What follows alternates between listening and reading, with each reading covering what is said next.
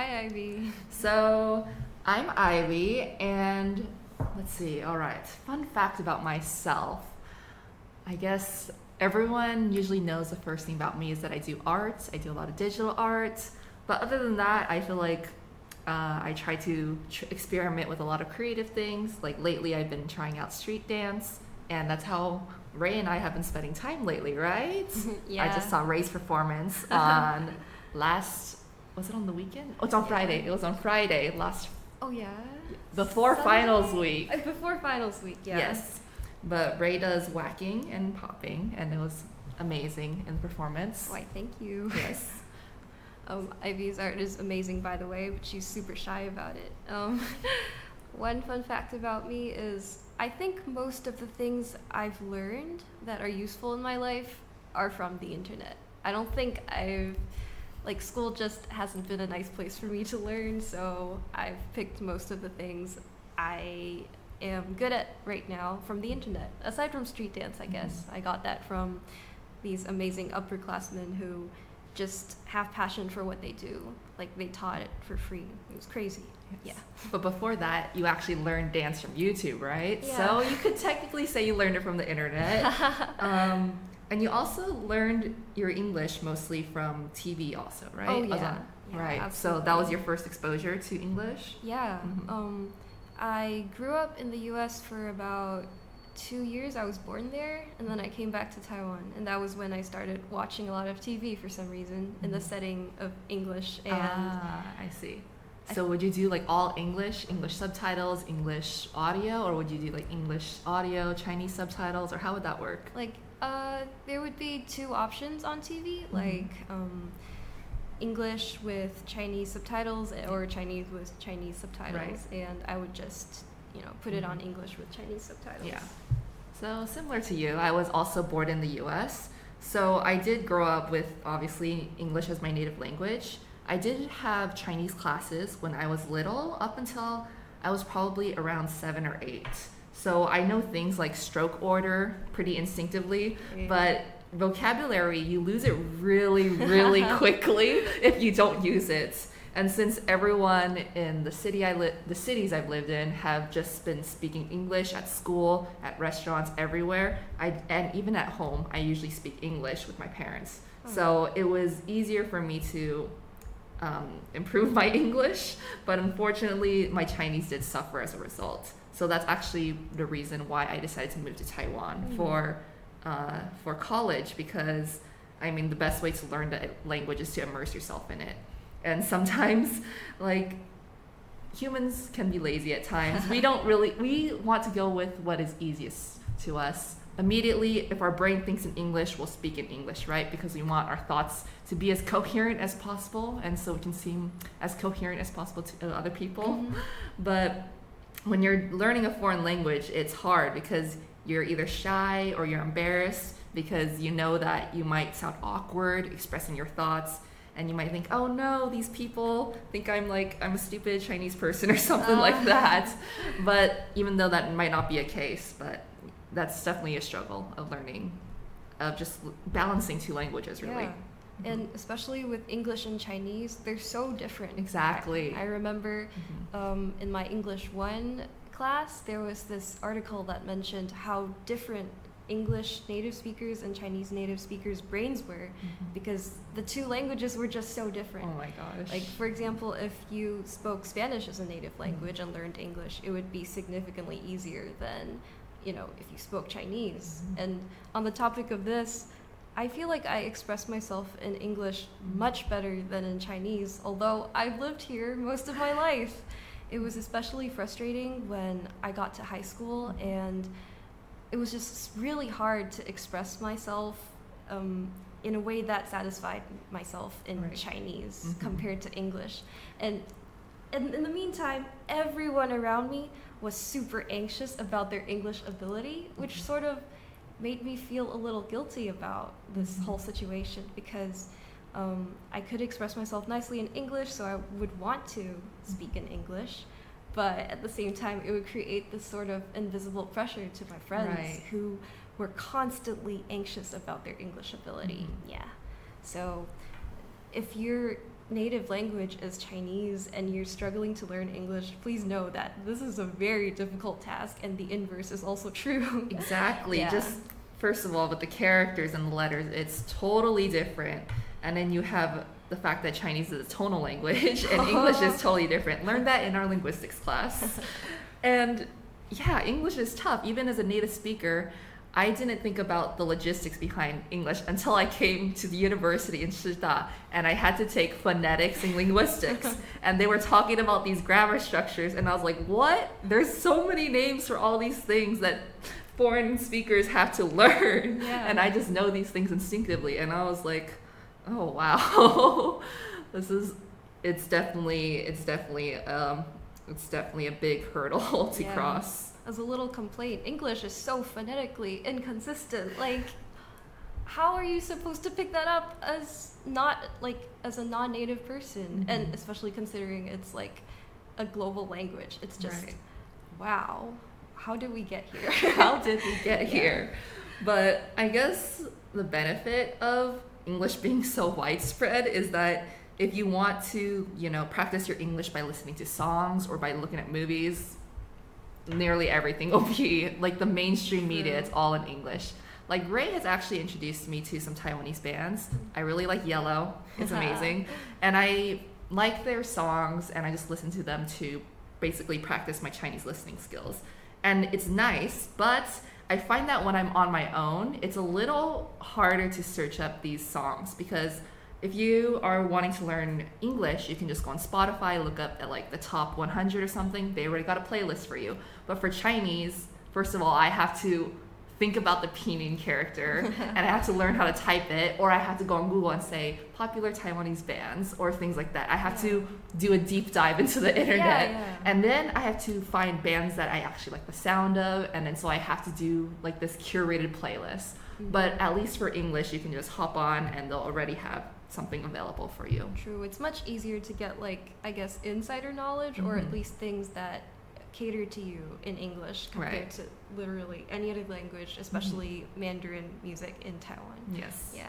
Mhm. Um, I recall you signed up for many programs on learning Mandarin this semester. Like to the point there was this one time she accidentally had like the same um, Mandarin learning event for so she had to be in two places at once, both learning Mandarin. I accidentally signed up for the OIA class and another like a tutor at the same time. no, there was an overlapping time. I think it was OIA was like 6:30 to 8:30 and then the tutor was like 5 to 7. but then uh yes, so yeah, I think one of the most difficult things about learning a language when you're older is that you have to find motivation. Mm. You can't have your parents force you to learn it anymore. You have to find the motivation in yourself to search for these tutors and things like that. But thankfully, Shida has a lot of those opportunities for both English and Chinese.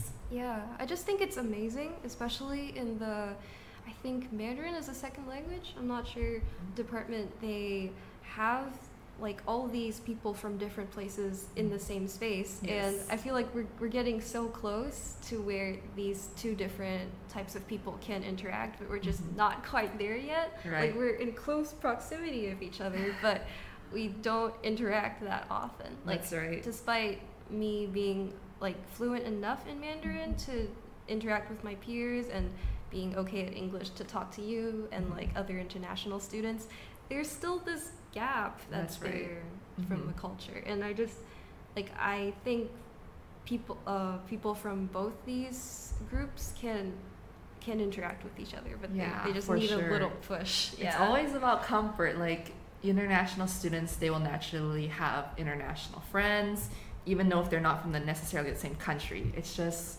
the whole thing about being more comfortable in speaking only English or speaking only Chinese. But yeah, I wonder if there's a solution for that. I think it's just yeah. I Yeah. guess we're all we're all just doing our best and Mhm. I think especially with international students, having that bond where like you both like it's really stressful being Mhm. alone in a new country and you could bond over that. Whereas Taiwanese students just have that I feel like it's two different types of stress, I Mhm. guess. Yeah. Right. So I know you lived in Taiwan for most of your life, but have you had any um, we were talking about international experiences or just moving here in Taiwan and experiencing Taiwan. Do you have any moments in Taiwan where you were just un- unforgettable or very meaningful to you? Uh, I think joining a club in high school really changed Mhm. things for me because before then, uh, how my peers and how like my classmates interacted, I, f- I always felt there was this cultural divide despite living in Taiwan for a while. Like I would watch different movies and read different books from them. I was a huge Mhm. bookworm as a kid, and I just had nobody to talk about that with. But when I got to high school, people uh, there started like high school starts a bunch of social events, Mhm. and I sort of immersed myself in that and. So there was a reason why I was interacting with everybody because we had to get some work done or because it was just in the norm to socialize in that sort of straightforward, clear cut, like, hello, this is my sign and this is how old I am, this is Mhm. what I do. yeah. And it's gotten even easier in college, but, you know, Oh. really, before there was this construct of like meeting people and networking, Yeah.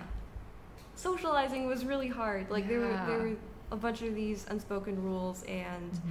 yeah so it really i think taiwan has a really interesting culture when it comes to these um, student held events like Mhm. you know uh, street dance which, Yeah. uh, if you have any thoughts on that I, it's a great way to practice my Chinese. I think a lot of international students they are a bit hesitant to join clubs at first because we realize, oh no, it's all in Chinese. That was definitely the case for my first year here.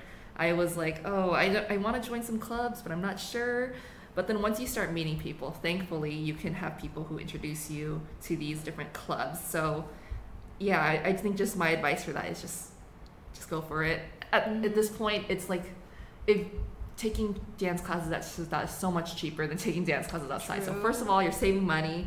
You can practice your Chinese or your English, or and you can just hang out with your friends because it's more likely that you'll be able to know some of your classmates in these clubs instead of taking an outside class. Yeah, this reminds me. This one time, I wanted to invite Ivy and Mhm. Angela, like, uh, like just another international student, to uh, run this student-held event called um, Suing, like this club Oh. orientation Mhm. thing for the English department, and uh, it was met with pushback from my other uh, staff, like committee people, I guess, because Oh. of how stressful it is for Mhm. these kids. I think we're still so young, but we're running these Mhm. large events.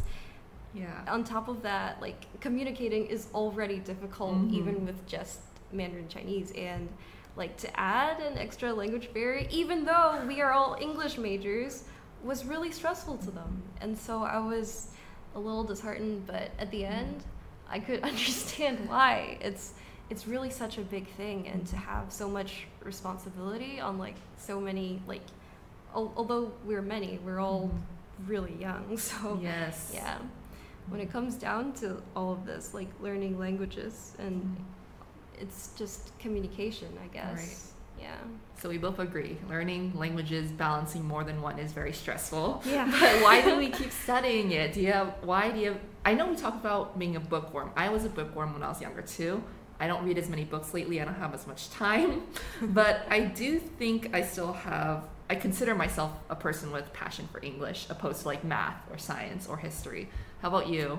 Same here. Like Mhm. I thought I had no passion for studying at all, and then I came here and I realized I was really good, especially in literature classes, Mhm. because the goal in literature is to basically understand what's going on or understand how another person understands a situation, and Yeah. that is just incredible to me because like mm-hmm. this person from a few hundred years ago put their thoughts down on paper and i am allowed to have my own thoughts about this and listen to what other people think about it's it and surreal, just, right? it's it's just crazy. And what we're doing in this process is we're trying to define and communicate what the definitions we've made to each other. And i just think that's incredible. And it's also like language is can be so tactile and Mhm. so theoretical at the same time it's just so much fun and especially last semester when I was learning linguistics, Mm. it made me really passionate about other languages as well, which um, Oh.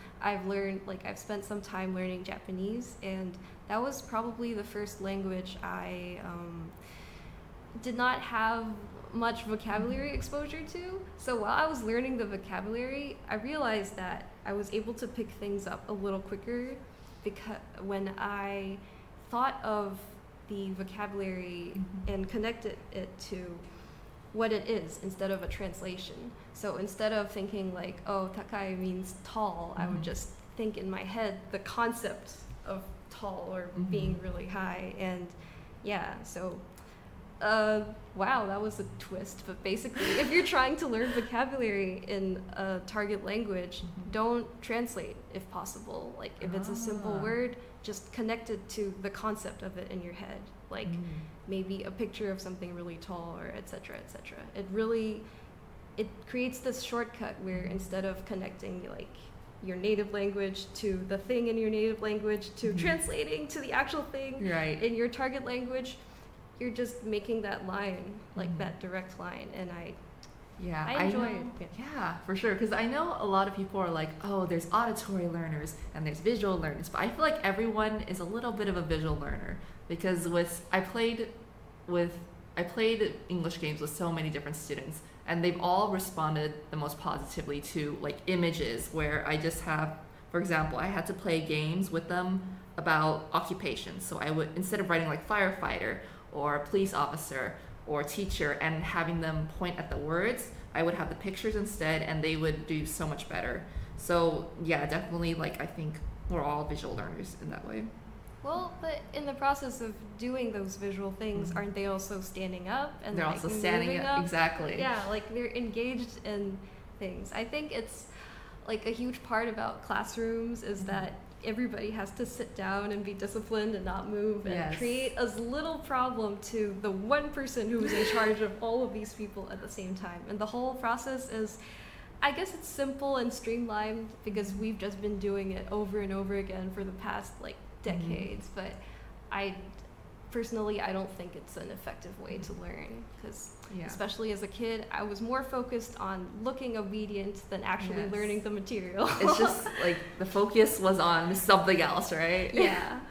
But yeah, I think it's gonna sound so cliche, cliche. But the the best way to learn a language is probably just to have fun, right? Oh, true. I didn't because I had trouble just opening my Chinese textbook after school and work at night and just being like, okay, time to memorize 15 words of vocabulary. Fun. Yay! no, I think it was until Rey introduced me like Chinese songs. I was like, ah, okay, there we go. Now I can see an improvement in my listening skills.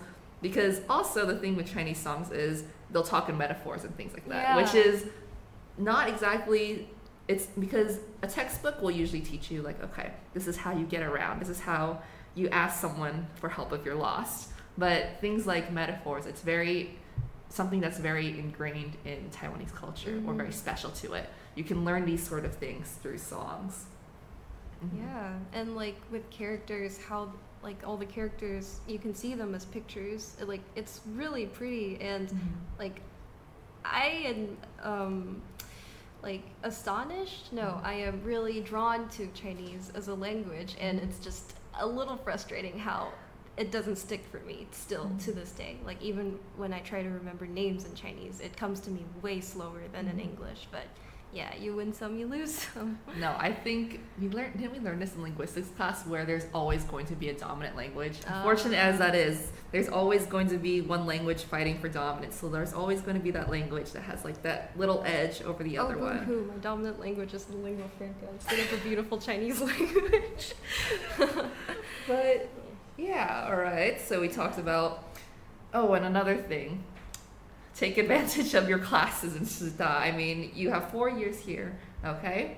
You have four years here, and you're you're spending money, so you might as well take any course you're interested in. Mhm. And even if um, Chinese is your native language or something else is your native language that isn't English, I wouldn't be afraid of just going to an English class because, first of all, you can audit, so you don't have to worry about tests. Mhm. There was someone in my Monday's women's literature class, and she showed up to every single class. It was 9 a.m. class, so it was very impressive, but she was there every single week. And then I didn't find out until a few weeks ago that she was that she didn't appear for the test. And I was like, "Are you all right? Do you need me to tell the teacher or anything?" And she was like, "Oh no, I'm auditing the class." And I was like, "What?" And she's like, "Yeah, I'm, I'm taking this class to improve my English." And I was like, "You're taking a three-hour class at 9 a.m." Wow. And she's like, "Yeah, but I find it really interesting. I like the readings our professor chooses, and I just like the style of the class." So honestly, like, just take advantage of the classes. If you see a class you want to take, just go ahead. Yeah. Yeah, college is really the time to have fun and to make Mhm. mistakes. There are so many possibilities and opportunities. Like for for me this semester, I really learned a lot about myself, but it sort of ended in this huge crash. But it's okay because I'm currently in college and um, as long as I could explain clearly to whoever like is going to look at what I've done these past few years, I think it's going to be fine. Like uh, for now, I I think for the first time in my life, I am allowed to really go towards whatever really interests me, and that has made a huge difference. Where in the past, I was just trying to do the most efficient thing or the most Mhm. correct thing, and there's just aside from it not being fun, not a lot gets done either. Like when I learned Japanese, I had this clear intent. Like I think it the culture is interesting. I like anime, I like manga, and I would Mhm. like to understand it directly without translation. So it made learning it like I had this clear idea what I was going to use it for. Mhm. So it made learning it really quick. Of course, if you ask me about Japanese, I can't pull any tricks for you. I'm sorry. It's been a while since I've studied it. But But I mean, you learned a lot about yourself at that time, Yeah, right? And it's just fun to just because you don't know where it goes. Because, I mean, pursuing anything like dance or a foreign language, learning about a foreign language, you don't know what will happen. Because when I first came to college, I thought I would be a literature professor. But now I'm thinking maybe I'll be a language professor, or maybe I'll do something else completely different. You don't know what will happen. You might like something a lot more than you think, or you might dislike something a lot more than you think. yeah. So you might as well you won't you won't know unless you try. Again, another cliche, but I mean it's true, right? Like really lean into your feelings while you have the chance. Exactly. College is this just it's great for, for Mhm. doing these types of experiments. Exactly. And it's it's not like it's not gonna hurt. It's it's gonna hurt, but but you'll learn you'll really learn so much Mhm. and like I don't think you'll regret it. Mhm. Exactly. Mm-hmm. All right.